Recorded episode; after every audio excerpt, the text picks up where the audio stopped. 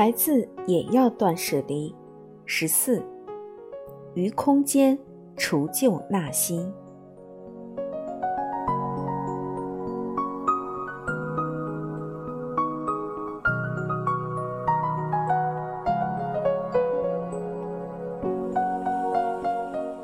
断舍离尤其要讲求除旧纳新。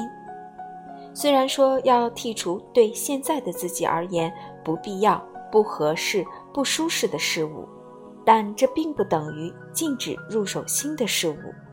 将新的事物纳入自己的空间，反而是非常必要的。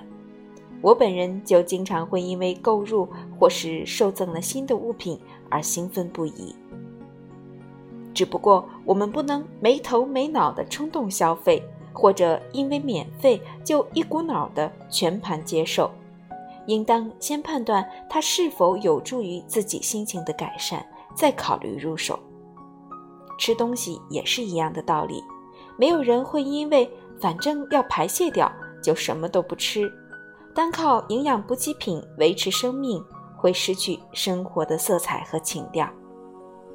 要保持生命的健康，就得避免摄取令身体不悦的垃圾食品。我们应该摄入令身心都愉悦的食物，吸收能量，最后排泄掉废渣。断舍离的根本就是要求我们在自己的空间和思维当中，也能实践如上的新陈代谢，不因为终有一日不再需要而拒绝一切。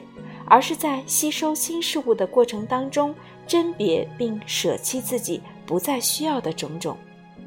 断舍离提倡人们通过反复的除旧纳新，让每一天都过得轻松愉悦。